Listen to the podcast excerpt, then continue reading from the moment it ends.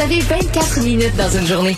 Tout savoir en 24 minutes. Pour s'informer et comprendre en 24 minutes, ici Mario Dumont, en compagnie d'Alexandre Dubé, des studios de Cube Radio, la station d'affaires publique de Québecor. Voici Tout savoir en 24 minutes. Tout savoir en 24 minutes. Cube Radio.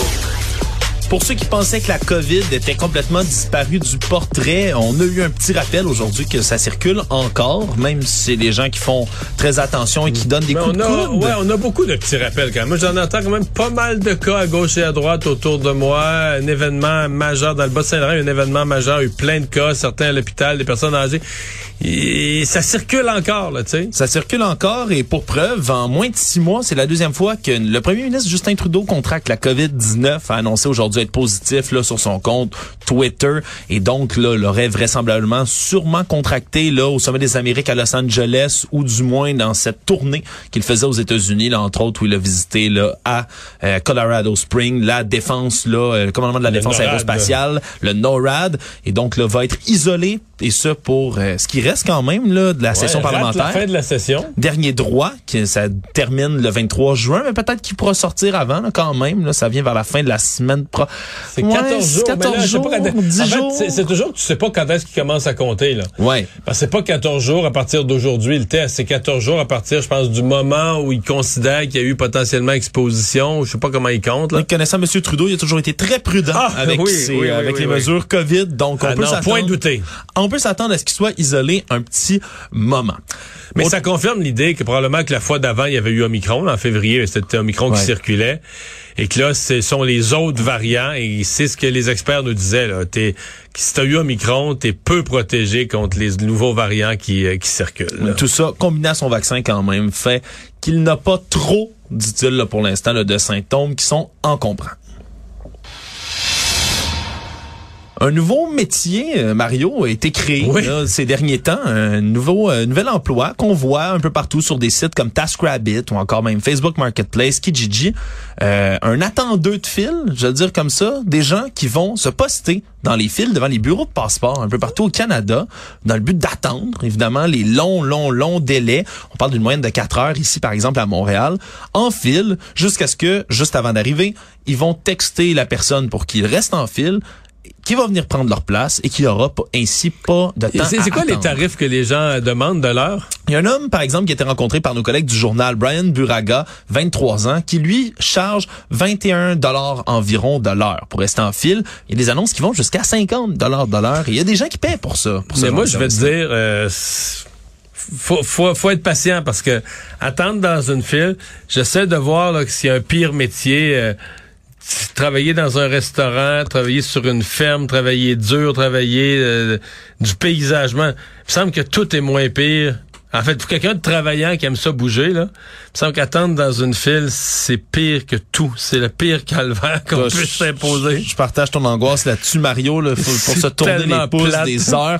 Et il y en a qui disent, là, être là, même, là, motivé de se rendre là jusqu'à 4 heures du matin là, pour être capable là, d'attendre parce que les délais sont immensément longs. Je parlais de 4 heures à Montréal, mais même chose Québec, c'est 3 heures et quart, Ottawa 4 heures aussi. Mais qu'ils se présentent avec une couche, ces gens-là? C'est difficile à dire, hein, Ouais. ça par exemple, tu arrives pas avec un soda extra large dans ta main juste Non, avant non. là, de, de Ben, sinon, faut que tu aies une couche, là. Sinon, faut que t'aies une gagner couche. ta paye. Bref, c'est un drôle d'emploi, malheureusement, qui s'avère nécessaire, surtout pour les gens qui espéraient ou qui espèrent toujours là, partir en voyage cet été, parce que avoir l'émission de son passeport, c'est extrêmement long. Sinon, à Montréal également, il y a un avertissement qui a été émis là, par certains experts de santé publique qui craignent qu'il y ait un autre impact du fameux tourisme sexuel qu'on voit beaucoup euh, durant le week-end du Grand Prix à Montréal. Et c'est celui ben, de la variole simienne. On l'oublie, là, ça se propage lentement mais sûrement. 98 cas minimum qui ont été recensés ici au Québec, dont la plupart à Montréal. Mais c'est une- c'est un virus qui se propage de contact peau à peau. Et ce qu'on dit du côté des experts, c'est que on comme dit de- le contact très, très intime, mais il... des contacts intimes, Ouais. mais c'est surtout que c'est pas la simple protection normale qu'on va utiliser, les moyens de contraception là, classiques comme le condom par exemple, qui vont pouvoir vous protéger de la variole simienne si vous ou le la partenaire avec lesquels vous euh, commettez certains actes sexuels, ben ça se contracte par la peau. Et lorsqu'on va être proche, qu'on va se toucher et autres, mais ça peut la transmettre. Et on s'inquiète entre autres, là, qui est justement des travailleurs, travailleuses du sexe qui puissent en contracter une variante là, donc de cette variole simienne-là, ils puissent la transmettre après ça à divers On craint donc qu'il y ait une remontée de ces chiffres-là là, suite au tourisme sexuel qui vient toujours avec le Grand Prix. C'est une mauvaise journée en bourse, Mario. On dirait que les, les semaines se suivent. une mauvaise journée économique. Mauvaise journée économique. Toutes les nouvelles économiques sont moroses. en commençant, ouais, par la bourse. Hein, euh, la bourse de Toronto a perdu là sur son indice fort plus de 450 points là aujourd'hui. Donc ça descendait de 2,4 Le, le Nasdaq, c'est 5% Standard Poor's, 4% Exact, c'est des descentes là qui sont fulgurantes. Ben, Il faut dire que vendredi soir, là, av- avant la journée d'aujourd'hui, le Nasdaq avait déjà sa pire année. le le- L'année 2022, depuis le 1er janvier, c'était la pire année à vie.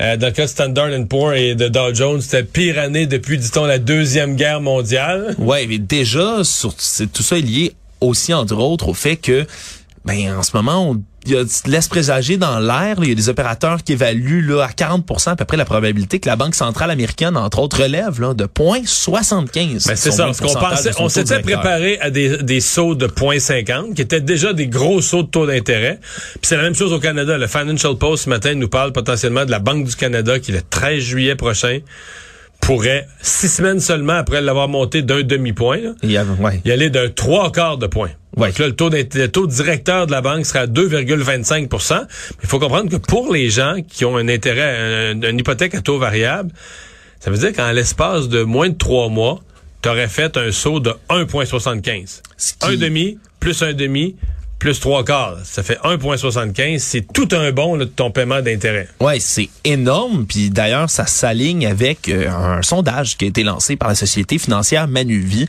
Mario, qui euh, recense qu'un Canadien sur cinq, un propriétaire canadien sur cinq, juge qu'il n'aura pas les moyens de payer pour son logement en raison de l'inflation et de la hausse des taux d'intérêt. Le 1 sur 5, un coup de sonde qui a été réalisé en plus de ça à la mi-avril. Donc, au moment où le taux directeur avait été rehaussé de 1% à 1% pardon, par la Banque du Canada. Donc pas là comme il l'est là 1.5 depuis juin.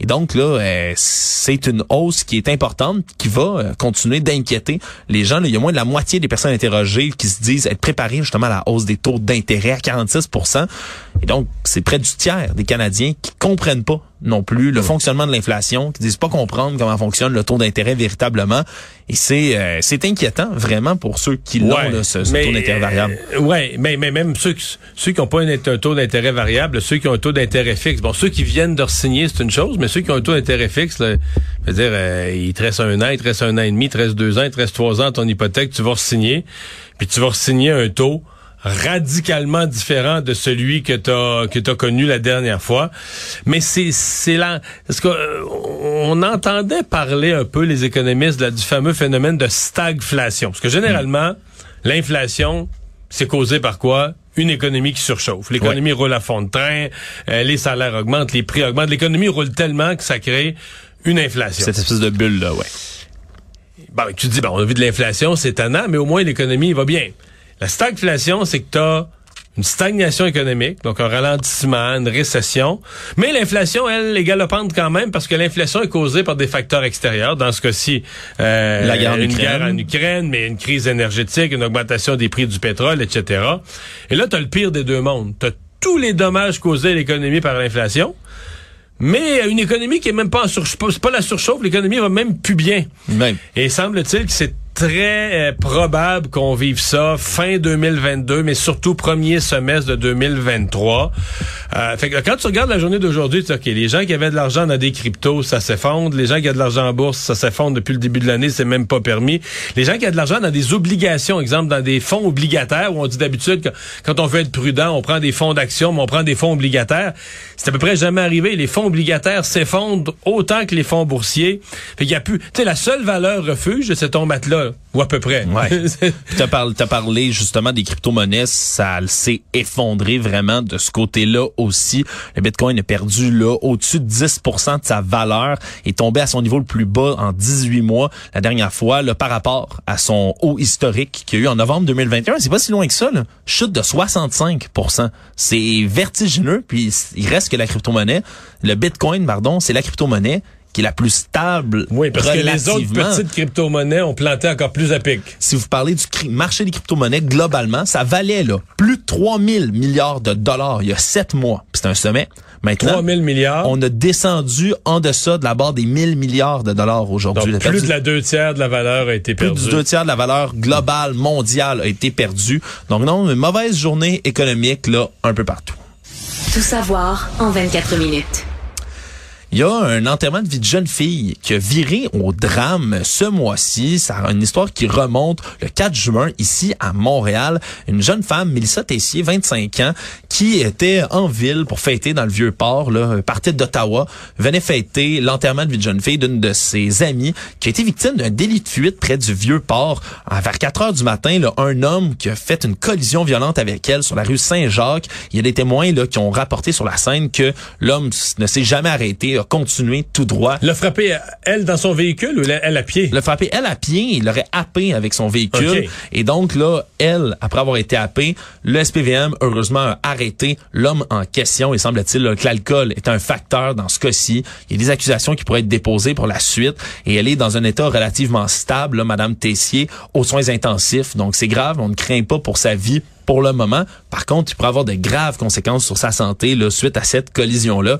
C'est une histoire là, assez triste. Merci. Là, venir en ville comme ça, fêter, puis finalement en ressortir là, avec de très graves blessures. Sinon, on a suivi beaucoup depuis la fin de semaine dernière, ben, disons la fin de la semaine, ces témoignages de la commission parlementaire qui enquête sur l'assaut du Capitole, euh, donc aux États-Unis. Ça a été repartagé, diffusé à heure de grande écoute semaine dernière. mercredi soir passé. Mais là, il y avait une deuxième séance euh, ce matin euh, qui, qui a mal commencé parce qu'un des témoins...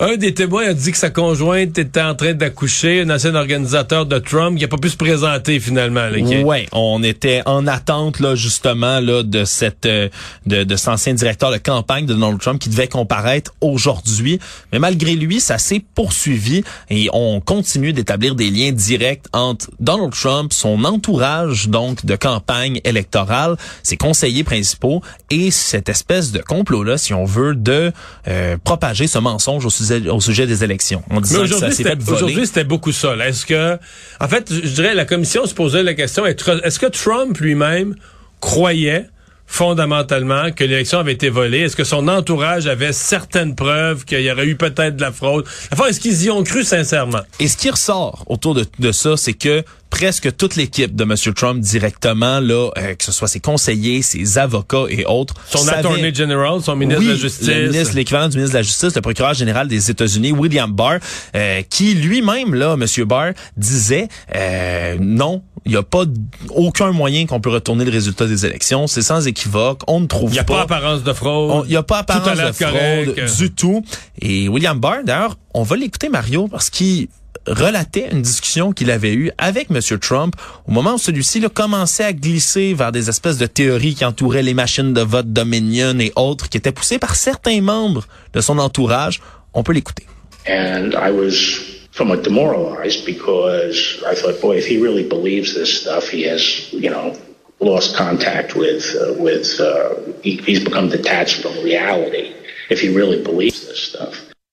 Donc, s'il croit vraiment à ces choses-là, c'est qu'il commence à perdre tout contact avec la réalité. Là. Donc, il se dit inquiet de penser que le président arrivait là. des termes extrêmement graves là, qui ont été amenés là, par euh, cet ancien donc procureur général William Barr et il dit que c'est tout le long il y a cette espèce de glissement là qui s'est opéré où au fur et à mesure où tu avais des gens dans l'entourage de M. Trump qui lui disaient non on n'a pas de recours on voit pas comment ça peut fonctionner on a enquêté il y a aucune preuve de fraude électorale plus ce dernier se rapprochait de certains membres En là, fait, ceux euh, qui disaient ça, Trump voulait plus leur parler. Ou de Non. moins en moins. Il était de moins en moins intéressé à parler à ceux qui lui disaient Regardez, le résultat électoral est clair, vous avez perdu.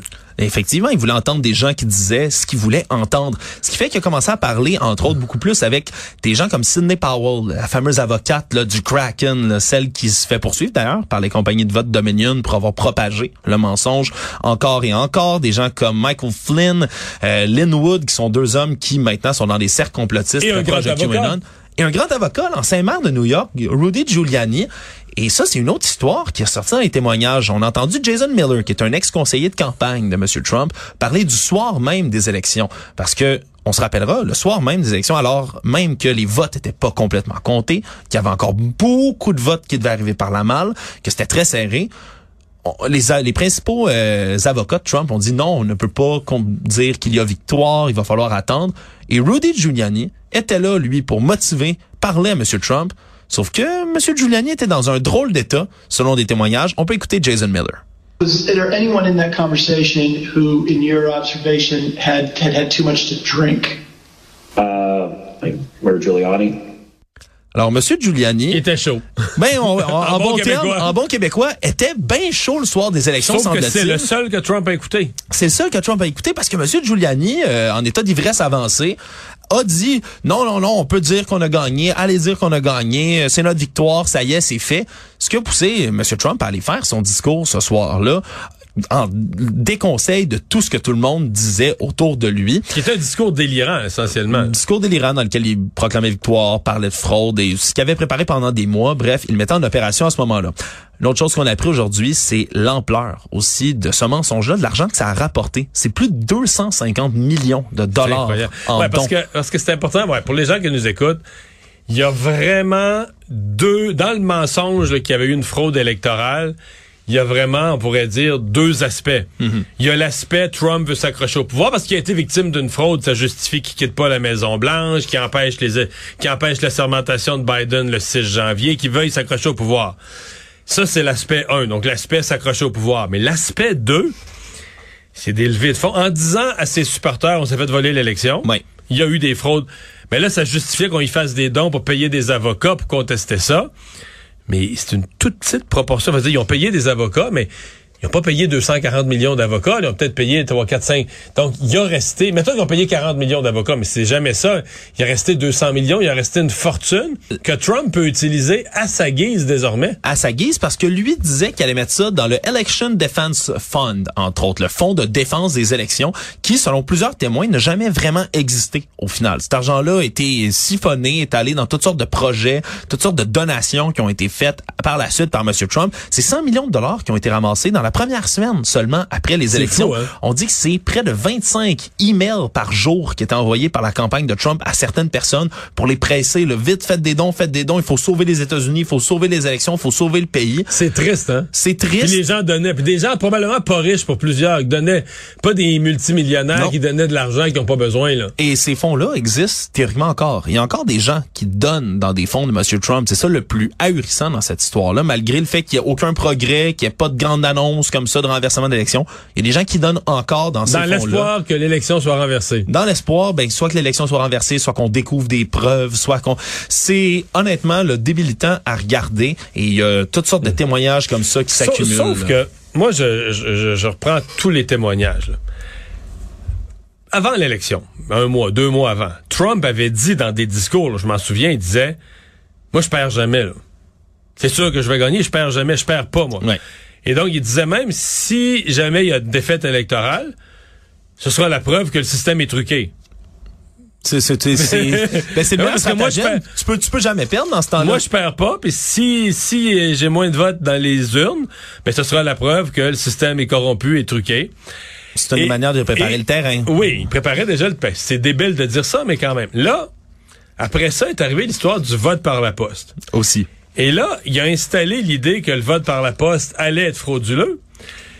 Mais lui, en disant que le vote par la poste allait être frauduleux, mais il faisait quoi?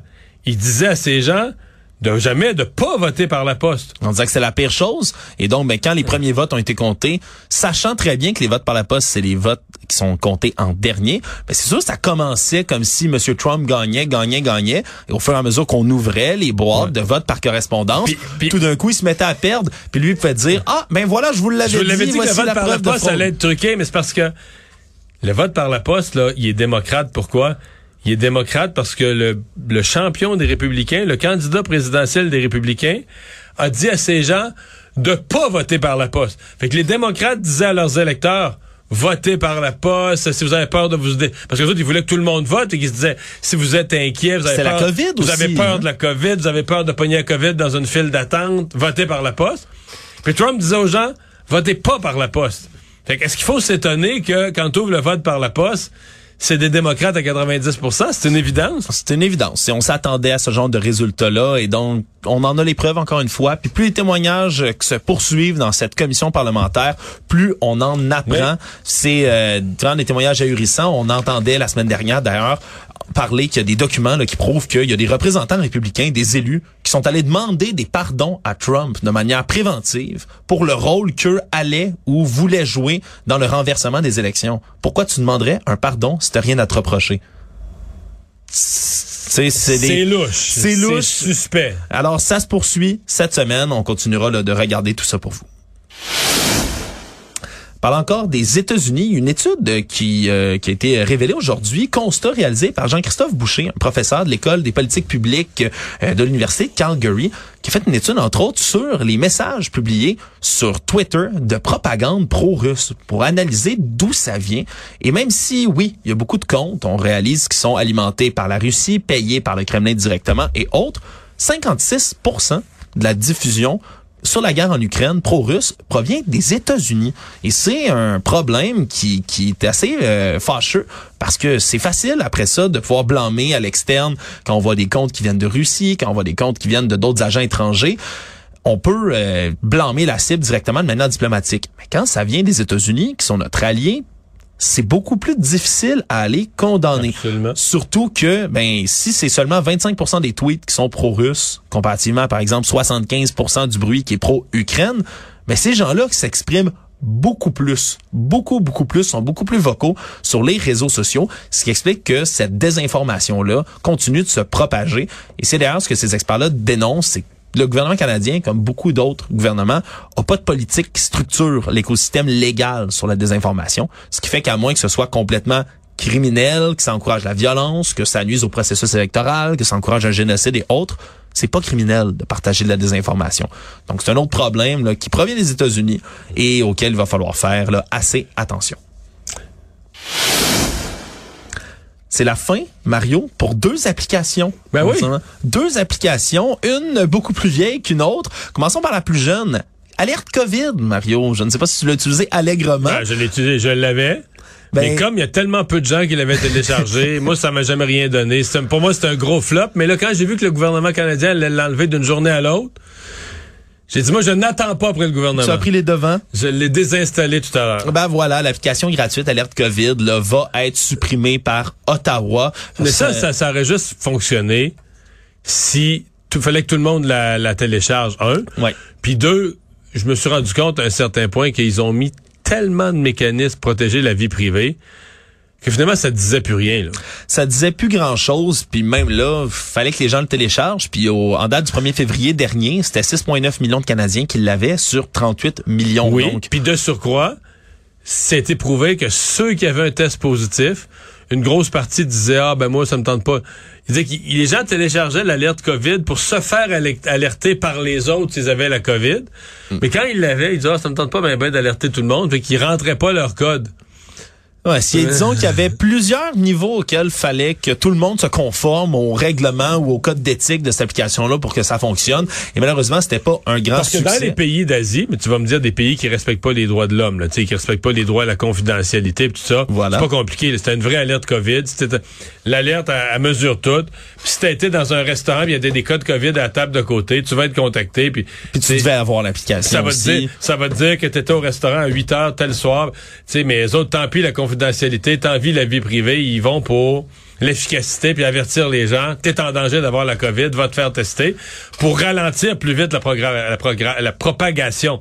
Mais ici, euh, c'est comme un tel, c'est bien d'avoir un souci pour la vie privée, mais tu as un souci de la vie privée tellement grand que l'application, elle vaut plus rien. Bon, et au final, ben, ça sera un flop, cette application-là. On aurait essayé au moins, mais tout ça, ben, pour la faire connaître seulement, ça a coûté quand même 17,5 millions de dollars à Ottawa. Ouais, quel est l'autre qui disparaît? Internet Explorer, cette application qui a 27 ans cette année euh, d'opération, lancée en 1995. Là, on était rendu à quoi? Explorer 10? Ouais, on en fait, c'est rendu Microsoft Edge, qui est utilisé depuis 2016 par euh, Microsoft parce que au départ, c'était le navigateur de base. Il fallait le payer sur le Windows 95 à l'origine, puis on l'a fourni gratuitement après ça pour euh, tous les systèmes d'exploitation.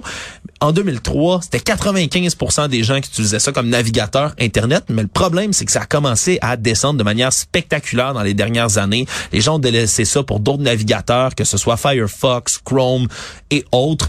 Et finalement, en 2016, on a cessé d'installer des nouvelles fonctionnalités complètement d'Internet Explorer au profit de Microsoft Edge, qui est le nouveau système donc de Microsoft. Mais là, c'est officiel, on va retirer Internet Explorer comme navigateur. Donc après 27 ans de loyaux services. Donc quelqu'un qui l'a sur son ordi, ça marchera plus là. Ça, ça va éventuellement, on ne connaît pas les dates encore, mais ça ne fonctionnera plus. Il faudra utiliser Microsoft Edge ou l'un des autres applications Internet qu'on utilise.